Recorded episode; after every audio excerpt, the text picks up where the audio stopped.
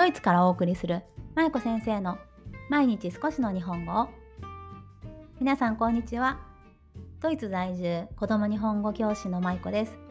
さあ今日は、えー、木曜日なので質問回答編をお送りしたいと思います。今日はですねインスタグラムの DM でいただいたご質問にお答えしていきたいと思います。ちょっと読み上げますね。まいこ先生こんにちは。いつも音声配信楽しく聞いています。どうもありがとうございます。息子は現在3歳6ヶ月ですが、今のところ日本語と英語をどちらもよく話してくれます。この方はそう英語圏に在住です。はい。補足ね。はい。では続きいきます。けれど、今後も日本語教育を長い間していかなければいけないと思うと、私自身不安に思うことも多いです。日本語を少しずつ教えていかないといけないのは分かっているけど毎日家事や仕事でとても忙しくて正直ほとんど日本語教育の時間が取れません。時間が取れないので時々イライラして子供や夫に強く当たってしまったりして最後は自己嫌悪に陥ります。舞子先生は息子さんの日本語をとても上手にされているイメージですが時間がない中でどうやって時間を作っていますか？よければ教えてください。はい。というご質問をいただきました。質問いただいた方、ありがとうございます。時間がない中でどう日本語教育をしていけばいいのかというご質問ですね。ねそう私たちって本当に時間ないですよね。うんそう私もそうですよ全く一緒でもう子育てってなんでこんな時間ないのって思うこと多くないですか？そうやっぱりあの結婚する前とか子供が生まれる前はねある程度自分で好きなように時間を使うことができていましたよね。うん、例えば、まあ、好きなタイミングでコーヒーを飲んだり好きなタイミングでトイレに行ったり、ね、そんなこともできていたけれどでも子供が小さいうちっていうのは本当にね自分のタイミングで好きなことをするというのが全くできない時期だなというのを私も実感しました。今は息子がもう5歳になったのでね、ようやく少しずつ自分の時間も増えてきたなって、あの私自身のね、時間も増えてきたなという感じはするんですけれど、でもやっぱり子供が3歳になるまでは特にね、もうほんとしんどくって、あの、この方が書いてくださっていたように、もう最後は自己嫌悪に陥るっていうのはめちゃくちゃわかるなと思いました。ね。で、あの、意図してなくてもやっぱり子供にちょっときつい言い方をしてしまったりとか夫に私は子供というよりは夫になんですけど、まあ、夫にね強く当たっちゃったりすることもすごく多かったんですよね。で、まあ、そんな中で私がどういうふうに、うん、やっているかという話ですよね。そうやっぱり私たちってさまざまな制約がある中でなんとか隙間時間を見つけて日本語育児を行っている状態だと思うんですよね。でそんな中で私が意識してやっていることやってきたことっていうのがあります。それは何かっていうと日本語育児ができる環境を整えることに投資をするっていうことです。日本語育児ができる環境を整えることに投資をする。ちょっと分かりにくいと思うので具体的にお話ししていきますね。私も時間がすごくなかったんですけれどなかったというか今もないんですけどまあでもない中でないなりに環境づくりにすごく力を入れてきた自負があります。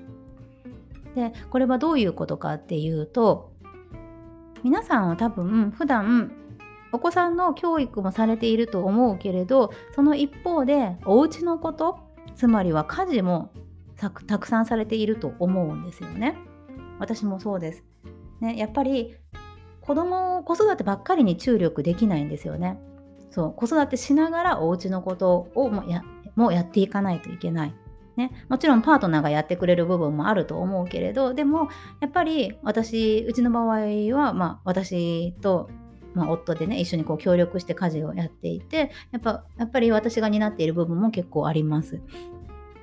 でまあそんな中で考えてみるとやっぱり日々の家事の時間っていうのは実はね意外と長いんですよね。多分皆さんこう書き出してみたらねあのよくわかると思うんですけど例えばお買い物に行ったりとか、ね、食料品買いに行ったりとか洗濯物したりトイレ掃除をしたりお部屋の掃除をしたり食器まあ、食洗機あるけれど食洗機で洗えないものを手洗いしたりとかあとゴミ出しをしたりとかも本当に書き出してみるとね思っている以上に私たちは家事に時間を使っているんですよね。そしてまあその家事っていうのはただ家事をするだけじゃなくって同時に体力もものすごく使いませんか？ね私家事あのあんま好きじゃないんですよ実は。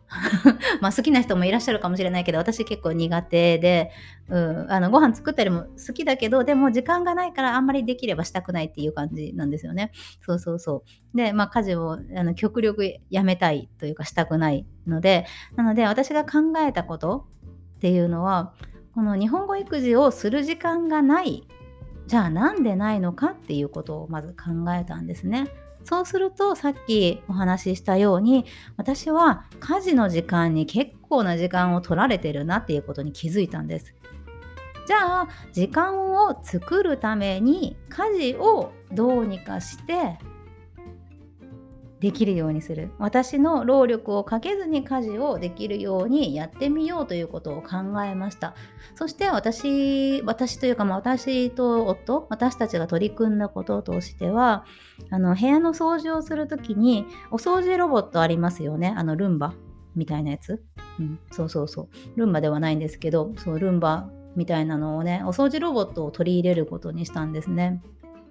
例えば皆さんちょっと考えてみてください。毎週1週間、1週間、毎週1週間じゃない、1週間に、1時間ね、掃除をね、毎週しているとしますよね。そうすると1週間に1時間皆さんがこう労働するわけだから年間だとかける12で48時間まあ大体4週だとするとね48時間とかまあ50時間ぐらいになるわけですよね。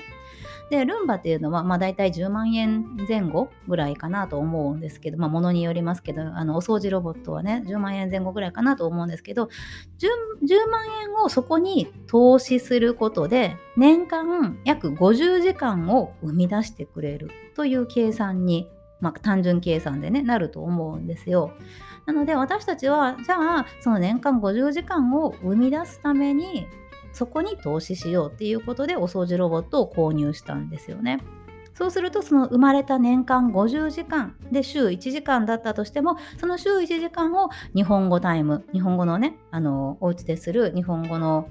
えー、家庭学習の時間に当てることができたり、ね、その週1時間を日本のおじいちゃんおばあちゃんと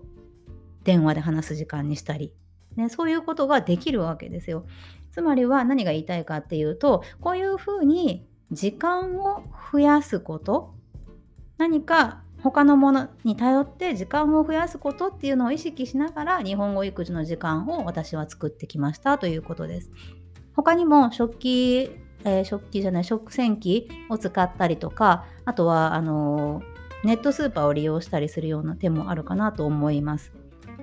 あと、うちはないですけど、あの、乾燥機を使うとかもいいと思うんですよ。洗濯機の、あの、洗濯をね、乾燥してくれる乾燥機を使ったりするのも、あれも干す手間とか、取り込む手間とかもね、省けるのですごく時短になると思うんですよね。で、一見日本語育児と全く関係ないことのように思えるけれど、でもこういった少しずつの積み重ねというか、えーと隙間時間を集めると実は結構な時間ができるわけですよね。でそれを